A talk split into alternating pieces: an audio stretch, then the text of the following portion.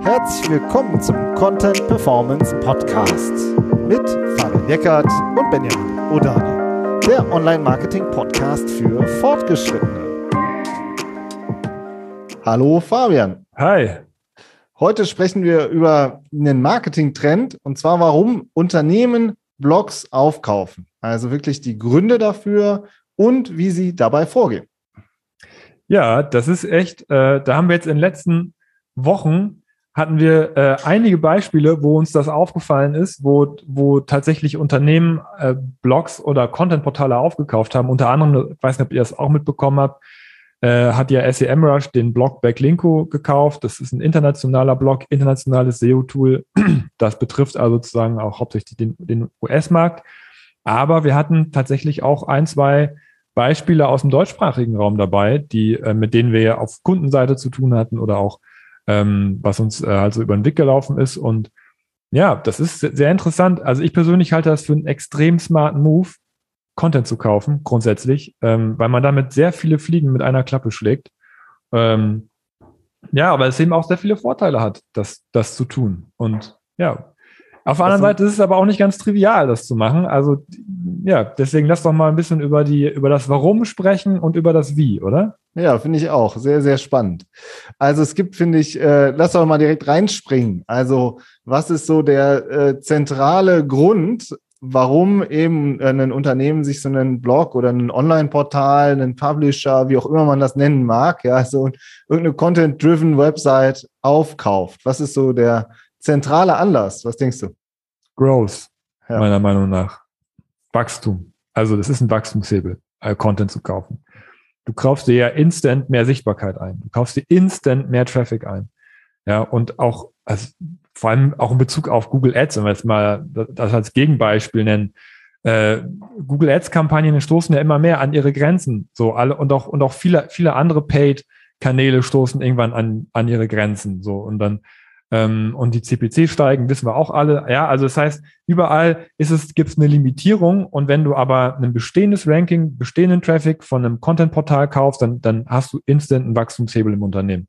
Das ist meiner Meinung nach so der, ist ein bisschen strategisch. Wir gehen gleich auch noch auf ein paar SEO-Themen ein, aber es ist strategisch, denke ich, der, der Grund, warum Unternehmen äh, Blogs und Content kaufen. Ja, und ähm, du, wie du eben sagst, du kriegst direkt einen sehr ordentlichen Push. Ja, also man kann natürlich auch seinen bestehenden Content optimieren. Das machen ja auch sehr viele. Überhaupt fällt mir auf, dass diejenigen, äh so zumindest jetzt aus dem Umfeld, die wir äh, so wahrnehmen, das sind vor allen Dingen äh, die, die sowas machen, ähm, die SEO schon verstehen. Ne? Also die schon eben auch schon weiter sind und die dann ganz gezielt sich eben ähm, eine Webseite dazu kaufen oder einen Blog dazu kaufen, einen Publisher reinkaufen, einen kleinen Nischen-Publisher. Und ähm, so, das sind jetzt nicht die, die jetzt sozusagen noch ganz am Anfang stehen, sondern wirklich die, die schon echt weit sind. So, und die nee. wissen schon genau, was der Wert dahinter ist. So. Genau, man, also man könnte jetzt meinen, dass das eine tolle Strategie ist für, für Unternehmen, die noch gar kein SEO gemacht haben, damit sofort ins, ins Ranking zu kommen. Aber ich kann, kann vielleicht auch funktionieren, aber das sind nicht die Beispiele, die wir gesehen haben. Das sind gestandene Unternehmen, die, die selber schon eine hohe Sichtbarkeit haben, wie du sagst, die auch das, das Know-how haben, weil es eben auch nicht ganz einfach ist, erstmal jemanden zu finden, der kaufwürdig ist und das ein zu bewerten und das und den Kauf dann eben auch umzusetzen. Mhm. Ja. Und was, was fehlt genau? Also, oder beziehungsweise, wenn wir jetzt mal ein bisschen tiefer in dieses SEO-Thema reingehen, was fehlt den Unternehmen denn oder warum finden die das interessant, halt so einen Publisher dann zu kaufen? Ja, also jetzt von der, von der äh, SEO-Perspektive aus, dann würde ich, würde ich sagen, dass es oft ähm, deswegen gekauft wird, weil eben einfach noch, weil es noch viele Keyword-Gaps gibt ja, weil man oft nicht so vollständig ist vom Content, gerade im informationellen Bereich wie ähm, der Top-Publisher zum, zum Beispiel, oder? Also ja. würde ich jetzt sagen. Ja, es sind halt so Top of the Funnel, ne? Also viele allgemeinere ähm, Themen, äh, auch around the product, da ist halt, ähm, da sind Unternehmen oft nicht so gut aufgestellt und ein Publisher ist da oft besser aufgestellt und hat auch oft einfach anderen Content. Ja, der ist äh, ausgewogener, ähm, der ist, der ist oft tiefer, der ist oft ausführlicher, so und äh, und da ist es dann halt kein Wunder, dass dass die halt dann auch in, äh, in bei vielen echt auch wertvollen Keywords auch wirklich weit vorne stehen, so und äh, und die Frage ist halt, wie kannst du diese dein Keyword Gap schließen? Also entweder baust du selber halt Content auf, so oder du äh, guckst dich halt um, wer da schon vorne steht. Aber ich finde diesen, diesen Aspekt der Neutralität, den du angesprochen hast, den finde ich echt interessant. Also wir haben ja auch in der Folge von vor zwei Wochen, als es um in Influencer und SEO ging, da haben wir ja auch gesagt, das ist auch ein eventuell ein, ähm, oder bei Backlinko war das ja tatsächlich so, da ist ja auch ein SEO-Kollege dahinter, der den Blog aufgebaut hat. Also man, man, man kauft das ja alles, diese ganze Expertise, das, das Branding auch ein Stück weit, dieses Personal Branding, ähm, die, das Wissen der User, dass da jemand das geschrieben hat, der auch eine gewisse Neutralität mitbringt. Aber es ist ja schon auch auf, also auch im Content selber, nicht, nicht nur jetzt, was so Keyword Gaps angeht. Das ist so das, das Messbare, aber es gibt ja auch so dieses zwischen den Zeilen was so ein, was das auch attraktiv machen könnte, oder? Auf jeden Fall. Also Publisher, die tauchen halt sehr tief ein und machen sich halt Gedanken darüber, was für den User wirklich auch das spannendste, der spannendste Aspekt vielleicht ist, wo unter viele Unternehmen halt ja einfach automatisch in äh, Diskussionen reingehen. Das ist ja auch klar, man sagt, soll die jetzt eher vertrieblich sein, der Content? Ja, wollen wir da jetzt eher Sales machen? Ja, so. Und das hat dann ein Publisher hat das nicht oder ein Blog hat das vielleicht weniger. Und ähm, ja, und berichtet dann darüber anders, auch gerade wenn so zum Beispiel super oft siehst du auf Blogs, dass halt verschiedene Anbieter miteinander verglichen werden. So, ne, das machen halt viele Unternehmen auf ihrer Seite nicht. Ja, haben wir jetzt kürzlich in unserem Livestream zur Allianz äh, oder in unserer Podcast-Folge zur Allianz auch besprochen, dass die Allianz das zum Beispiel schon macht, ja. Also auch andere Anbieter mit ihren eigenen Angeboten vergleicht, aber die meisten Unternehmen ähm, ähm, hüten sich halt vor so einem Thema. Und das machen Publisher zum Beispiel gerne. Ja, also nur ein Beispiel von vielen, wo du halt so Keyword-Gaps erkennst, die dann halt, ähm, die halt dann da sind. Ja, und was, was, wie, ne, wie kommst du, wie kriegst du diese Keyword Gaps jetzt geschlossen? Entweder baust du selber auf oder du ähm, holst dir halt gezielt ein Asset von außen. Ja, diese, diese Wettbewerbsvergleiche, da kommen wir ja auch schon direkt zum nächsten Punkt ein Stück weit. Ähm, so das Geschäftsmodell von den Publishern ist ja auch oft, dass man über Vergleiche zum Beispiel oder über Affiliate ähm, Geld verdient. So und auf diesen Vergleichen, da ist man ja nicht nur alleine als Unternehmen drauf, sondern sind ja auch die Wettbewerber drauf. Ja, das heißt, wenn ich so, einen, so ein Portal übernehme und dann darüber auch Einfluss auf diese Vergleiche habe, ähm, hätte ich darüber ja auch die Möglichkeit, auch dem Wettbewerber Reichweite wegzunehmen, wenn ich mich jetzt entscheiden würde, diese Vergleiche abzuklemmen oder die irgendwie anders zu gestalten. Genau, also ich finde auch, dieses, du hast, das ist eigentlich nochmal so aus dem, aus der Wettbewerbsperspektive natürlich auch echt interessant. Also du hast, du nimmst jemanden aus den Top Ten raus, ja, der sozusagen mit dir konkurriert, der ist dann deiner, so, ja. Und wenn das zum Beispiel ein Publisher ist, der kooperiert vielleicht mit vielen anderen Unternehmen, auch mit deinen Wettbewerbern, und du nimmst denen auch die Möglichkeit, in dem Blog äh, äh, mit dem Blog zu kooperieren. Ja, also das sind sozusagen, äh, das hat auch echt aus Wettbewerbsgründen echt auch mehrere Vorteile, äh, bringt das mit sich. Und, ähm, und so in diese Mischung, das ist so unser Eindruck, wenn man jetzt so über die verschiedenen äh, Projekte blickt, die wir oder ähm, wo wir das sozusagen verfolgt haben, ähm, dann das finde ich, das zieht sich halt so durch alle durch. Ne? Also dieser, wie kriegen wir jetzt halt einen sehr schnellen Wachstumshebel hin, äh, auch im Vergleich zu eben anderen äh, Marketingkanälen oder Online-Marketingkanälen.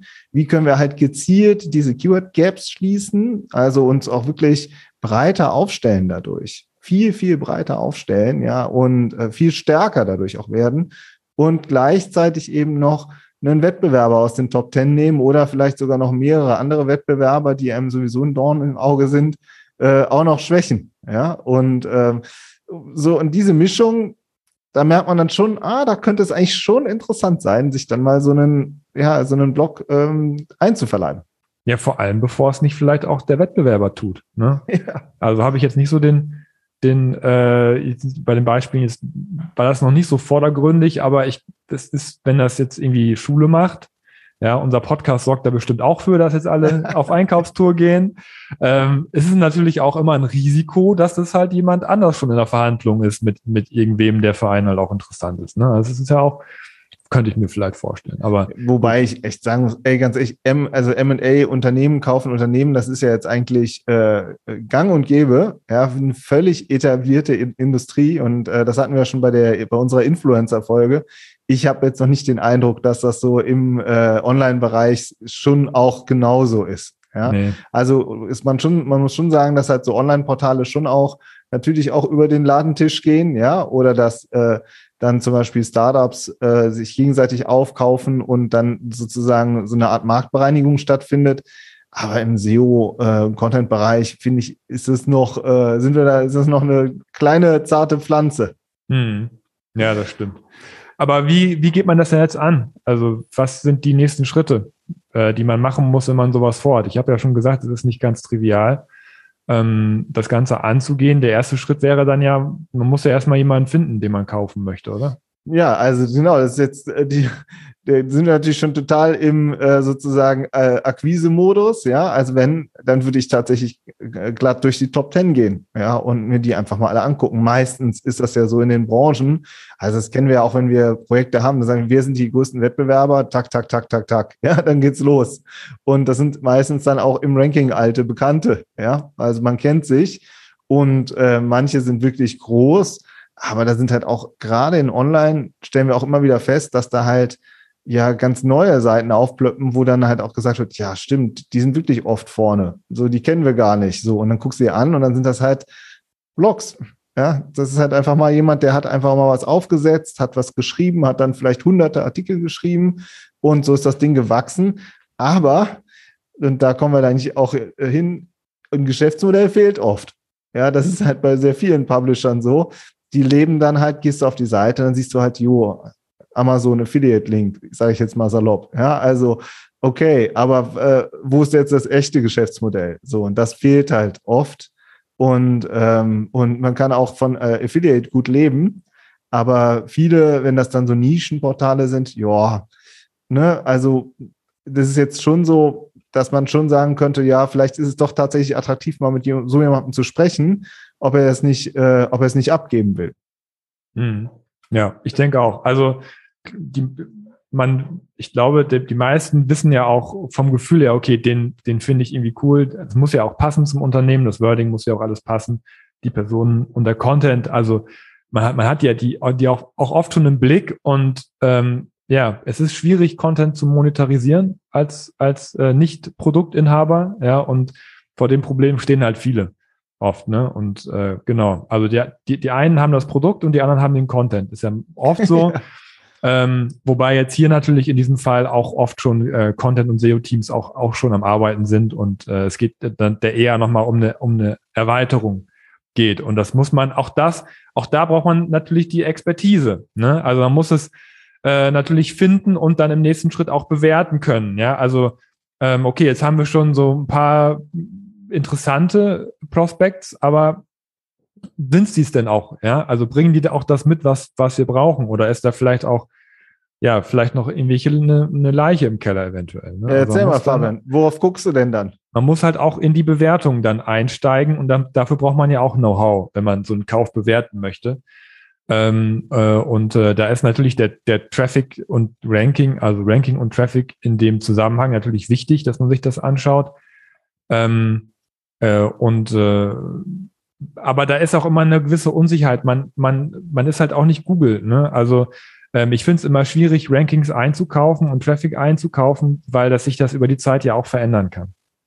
Ja, also und äh, gerade wenn man den Content, kommen wir gleich noch zu, in wie, wie man den integriert auf die Seite, wenn man den Content umzieht, ist natürlich auch immer die Gefahr, dass, dass er dann nachher nicht mehr die Rankings hat, die er vorher hatte. Ja, und das in, einer, in irgendeiner Art und Weise einzupreisen, stelle ich mir extrem äh, schwierig vor. Und ähm, da muss man auf jeden Fall irgendwelche Vereinbarungen finden oder zumindest darüber reden, was, was passiert, wenn. Ne? Genau, also das ist halt äh, das äh, Kernproblem in SEO, dass du halt äh, nichts garantieren kannst, wie du morgen stehst, sondern du kannst halt gucken, dass du das Beste gibst Und wir sehen aus unserer Erfahrung heraus, dass wenn die Projekte sauber aufgesetzt und aufgebaut worden sind, dass die halt auch über Jahre auch Traffic generieren. Das ist ein Erfahrungswert. Aber eine Garantie ist es halt nicht. Ja, also nicht wie eine Ads-Kampagne, wenn du da Geld reintust, drückst auf den Knopf, dann läuft sie auch. So, sonst verdient äh, auf der anderen Seite ja, Google kein Geld. Ja, und das hast du halt bei SEO eben nicht. Diese, ja noch schöner. Diese 100% Garantie. Ja. Auf der anderen Seite, ne, also ich, du bist ja jetzt so ein bisschen drüber hinweggegangen, aber ich finde, man kann sich auch die Rankings auch schon noch mal genauer angucken. Also wo, äh, welche, welcher Content rankt denn eigentlich wirklich gut? Und da gibt's auch, also ein Beispiel, wie ist die Ranking-Verteilung der einzelnen Seiten? Also wenn du 500 Seiten hast, und äh, drei URLs oder drei Blogartikel, sage ich jetzt mal, generieren 50 Prozent der Sichtbarkeit.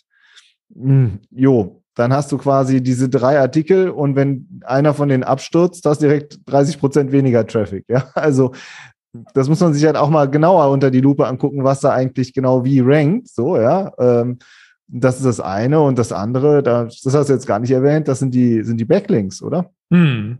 Ja, also äh, genau, also bei der Bewertung des Traffics vielleicht nochmal ganz kurz, also nicht nur den, die URLs, ich finde auch die Keywords und das Keyword-Set solltest du dir auch anschauen, ja, also was, was, was generiert denn überhaupt, also was ist denn der, äh, die, die Intention des Contents, der, das, der den Traffic generiert, ja, wenn das zum Beispiel nur ein, ein Teilbereich im Content ist, der vielleicht gar nicht so produktbezogen ist, könnte es eventuell auch sein, dass der Traffic gar nicht so wertvoll für, für dich ist. Ne? Also auch das Keyword-Set an sich und die, und die Topic-Cluster würde ich mir auf jeden Fall auch angucken. Aber es ist auch natürlich ein sehr wichtiger Hinweis, wenn es so, so Knubbel gibt im Content, äh, die sehr, sehr viel Traffic haben, äh, ist die Gefahr natürlich beim, beim Umzug umso größer, dass, dass da ganze Bereiche wegbrechen. Das ist das eine. Das andere, die Links natürlich, klar. Ähm, ist ja in der Vergangenheit auch, äh, auch ganz oft äh, manipuliert worden auf vielen Portalen, dass Links eingekauft worden sind oder getauscht worden sind. Ähm, und es gab auch in der Vergangenheit blaue Briefe und äh, Filter, die eine Domain abgewertet haben, äh, die halt unnatürlichen Linkaufbau betrieben haben. Und da muss man natürlich höllisch aufpassen, dass man sich da nicht ähm, ja, keine Ahnung, den äh, irgendwas, irgendwas einkauft, was, was dann die eigene Domain auch gefährdet dann beim Umzug, weil solche Penalties, die äh, zieht man dann, die kann man dann auch mit umziehen. Ja, also wenn man dann die, das schlechte Linkset mit umzieht. Also wenn die Domain gut rankt, dann ist die Wahrscheinlichkeit, dass sie aktuell in, in, einer, in einer irgendeiner Sperre drin ist, natürlich sehr gering. Ähm, nichtsdestotrotz muss man das Linkset immer abprüfen und schauen, was hat die Domain aktuell für eingehende Backlinks, ähm, und gab es in der Vergangenheit äh, Probleme, was, was, was die Links angeht. Auf jeden Fall, super wichtig. Ja, und ich finde, was halt in der Bewertung reinkommt, also einmal geht es erstmal generell darum, dass man sich das Projekt in der Tiefe versteht, Keywords, Rankings, Links, so äh, Content, um sozusagen das jetzt den groben Rahmen abzustecken. Du hast eine Grundunsicherheit drin, die hast du halt aber immer, das ist ja klar. Und was aber auch noch ein weiterer Aspekt ist, ist so ein bisschen wieder, sowas wäre die Alternative. Ja, also das Grundziel ist Wachstum. So, du sagst, Google Ads-Kampagnen oder äh, Paid-Kampagnen äh, stoßen irgendwann an eine Grenze auch, ja, und werden da obendrein immer teurer. Dann sagst du, okay, wir machen Content. Ja, wir, wir machen den Content selbst, ist eine sehr gute Herangehensweise, aber haben wir jetzt auch gesehen, dass es dann Projekte sind, die sind schon gewachsen, sind schon groß und wollen dann eben sich nochmal einen zusätzlichen Push holen. So. Und dann sagst du, okay, da ist jemand, der hat 300, 500 oder 5000 richtig gute Beiträge. Wie viel Arbeit macht uns das, das jetzt selber aufzubauen? So. Ja. Um dann was zu haben, was es schon in den Top 10 gibt. Ja, also ähm, das ist halt echt äh, auch tricky und so das muss, muss man kommt auch noch mit rein. Ja, also das sind alles so Aspekte, die äh, die in so eine Bewertung mit einfließen sollten und ähm, äh, die meiner Meinung nach, ja, die man einfach berücksichtigen muss. Genau. Also man, genau, man könnte sagen, was würde das uns an Arbeit kosten? Und die Frage ist, kriegen wir das überhaupt so hin in der Art, wie das der, äh, der die Bloggerin hinbekommen hat? Ähm, da kann man dann, ja, könnte man Personalkosten gegen, gegenhalten, die das kosten würde, sowas aufzubauen. Ähm, dann könnte man natürlich auch schauen, was würden wir an Ads bezahlen, wenn wir den Traffic uns einkaufen würden finde ich auch legitim. so, dass man da einen Preis äh, zum Beispiel macht, um sich dem auch anzunähern, ja, um zu sagen, okay, dieser Traffic ist so und so viel wert. Ähm, Wenn es im informationellen Bereich ist, wäre er wahrscheinlich auch nicht so äh, hochwertig. Und das andere ist natürlich, man kann natürlich auch sagen, okay, wie ist unsere Conversion Rate normalerweise auf bestimmten Traffic-Elementen? Wenn wir uns das jetzt einkaufen, ähm, keine Ahnung, jetzt mal einfach blöd gesprochen, wir, wir, wir kaufen uns 100 Klicks im Monat ein oder wir, wir kriegen oder 1000 Klicks. Äh, wie viel Leads generieren wir daraus? Ja, 10 Leads, pro Lead verdienen wir so und so viel. Dann kann man halt auch hochrechnen. Was würden wir damit verdienen, wenn wir diesen Content auf unserer Seite haben? Ja, ist natürlich ein bisschen, wenn man äh, top of the funnel äh, viel einkauft oder wenn da viel Traffic ist, dann kann man das nur bedingt machen, ne? weil der, weil der Traffic dann ja vielleicht nicht so direkt durchkonvertiert. Ähm, aber nicht, nichtsdestotrotz, ähm, äh, wenn man auch vielleicht schon mit Attribution arbeitet äh, und weiß, wie der Traffic in der, in, in, über den kompletten, über die komplette Customer Journey funktioniert, dann kann man da auf jeden Fall auch in Bezug auf Leads oder Sales das Portal bewerten. Definitiv. Ja. Und bekommt also, halt auch eine, eine Wertigkeit raus, die man bereit ist, dafür auszugeben. Ja. Also jetzt haben wir schon so ein paar Ansatzpunkte, einmal fürs zum Thema Finden und dann auch zum Thema Bewerten, äh, was eben äh, die sozusagen das Asset angeht und mögliche äh, Berechnungsmethoden. Jetzt noch so die dritte große Frage ist, ja, was mache ich denn jetzt damit? Integriere ich das oder nicht? Wie stehst mhm. du zu dem Thema? Ja, das kommt drauf, SEO-Antwort, das kommt drauf an. ähm, das äh, ist, äh, muss man dann halt schauen, was, also wenn ich, wenn ich jetzt ein, ein reines Content-Portal kaufe, wo jetzt kein, keine Personal Brand dahinter steckt oder so, oder irgendwas anderes noch, was so, ähm, was so das, die, die, die Webseite als alleinige Entität stehen lassen würde, dann wäre natürlich der Ansatz, dass man den Content auf die eigene Webseite umzieht und weiterleitet. Ja, weil man dann ja eigentlich dann nur ein reines Content M&A macht und sagt, wir, wir möchten gerne die Rankings mitnehmen und den, und den Informationscontent von mir aus und den Content vielleicht selber noch ein bisschen anpassen und, und, und äh, unsere Call to Actions reinbauen, Produkte, ich weiß nicht genau. Ne? Also wenn man den, wenn das so ein, so ein reiner Arbeitscontent ist, sage ich jetzt mal so, ähm, dann ist natürlich wahrscheinlich die äh, bessere Möglichkeit, das auf die eigene Seite zu integrieren und die eigene Seite damit auch zu stärken. Ja, also auch die, die Links weiterzuleiten, die ähm, den äh, ne, und äh, den Traffic weiterzuleiten und das halt auch alles dann mehr in die Seite zu integrieren. Genau. Das wäre so der eine Ansatz. Und der andere wäre eben, dass man so weiterlaufen lässt. Ne? Ja. Und sagt man, äh, das gibt's ja auch, dass man sagt, wir möchten noch einen wirklich einen Content-Portal haben, was abseits unserer äh, Corporate-Website vorhanden ist und äh, wo wir vielleicht auch viel freier sprechen können und ähm, viel mehr machen können und testen können. Das ist anspruchsvoll, weil dann hat man eben noch eine zusätzliche Webseite zum Organisieren und zum Betreuen und zum Managen. Aber ähm, das hat auch Vorteile, weil diese Seite rankt ja schon und, ähm, und man kann halt darauf auch nochmal wirklich richtig frei arbeiten. Ne? Mhm. Also es sind, äh, ist, man kann, kann beides äh, angehen. Äh, dann hat man im Zweifel noch so einen, äh, einen Content-Portal daneben oder man integriert es halt in die Hauptwebseite und stärkt damit die Hauptdomain. Mhm. Also beides sind, finde ich, ähm, ähm, gangbare Wege, so die man äh, so und dann ist halt einfach eine grundsätzliche strategische Entscheidung, wie man da vorgehen soll. Nur wenn man eine Seite bestehen lässt, finde ich immer wichtig, dann müssen auch die Ressourcen dafür bereitstehen. Ja, mhm. wir haben ja schon mal eine Folge gemacht über Microsites dass halt so äh, viele Marketing-Teams dann so einen ganzen Zoo an Microsites haben, die alle irgendwie verweisen und ähm, äh, wo eigentlich überhaupt nichts mehr drauf stattfindet, weil man da mal eine Kampagne von vor fünf Jahren draufgelaufen, äh, draufgelaufen ist, dann ist es natürlich bitter. Also, sondern dann muss es schon wirklich ein Portal sein oder eine, eine Website, ein Blog sein, wo man halt wirklich auch reingeht und, ähm, und Ressourcen reinfließen lässt. Ja, Genau, also das muss man sich überlegen. Es ist nicht trivial. Ich, ich könnte mir vorstellen, je, je, je größer die, die Personal Brand ist, jetzt der Brian Dean zum Beispiel vom Back, Backlinko, ähm, ich glaube, gehört zu haben, dass der auch weiter aus seinem Portal weiterarbeitet. Also dass man das sozusagen dann das ganze, die ganze Content-Maschine auch mit übernimmt und weiterarbeiten lässt. Ne? Und dann vielleicht da das eher bestehen lässt. Ich weiß es nicht genau, müssen, muss man beobachten, wie die Kollegen das dann umsetzen oder dass man Teile rausbricht und bei sich einbindet, das Da gibt es bestimmt viele Möglichkeiten und es ist halt aber, wie gesagt, wie auch immer man es macht, es ist immer ein smarter Move meiner Meinung nach. Oder also es, es, ist ein, es ist strategisch ein guter Ansatz, das zu machen, weil, weil man dadurch wirklich auch nochmal sehr viel Wachstum ins Unternehmen bringen kann. Ja, also Definitiv unser Plädoyer, schaut euch mal die Top 10 an zu euren wichtigsten Begriffen und überlegt euch, wen können wir davon kaufen? genau. wen können wir Shopping-Tour. Wen können wir integrieren und äh, was wäre das eigentlich wert?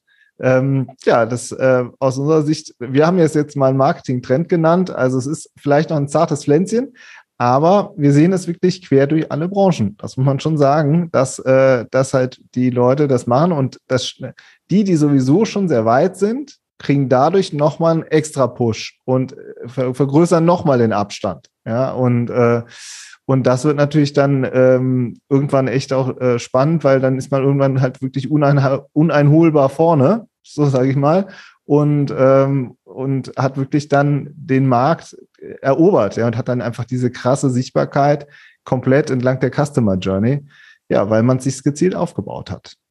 Das war jetzt unser Eindruck diese Woche. Äh, mich würde euer Eindruck, von, darf ich einmal noch ja. mal kurz äh, einhaken, euer Eindruck auch interessieren, weil man könnte auf der anderen Seite, könnte man ja auch sagen, ja, dann kaufe ich irgendwen, dann verliert er ja seine Unabhängigkeit und dann ist es ja letztendlich dann für mich auch nichts mehr wert. Also es gibt ja auch andere Argumentationen vielleicht, die dagegen sprechen würden. Ähm, das würde mich mal sehr interessieren. Also wir machen das ja auf jeden Fall auf LinkedIn, äh, das, das Thema die Woche. Und ähm, ja, würde mich mal sehr interessieren, was, was, was ihr von sowas haltet. Ob das wirklich ein Trend ist oder auch nur eine Eintagsfliege. okay, das war's. Ich würde sagen, äh, wir machen Schluss und wir hören uns nächste Woche. Bis dann. Ciao. Ciao.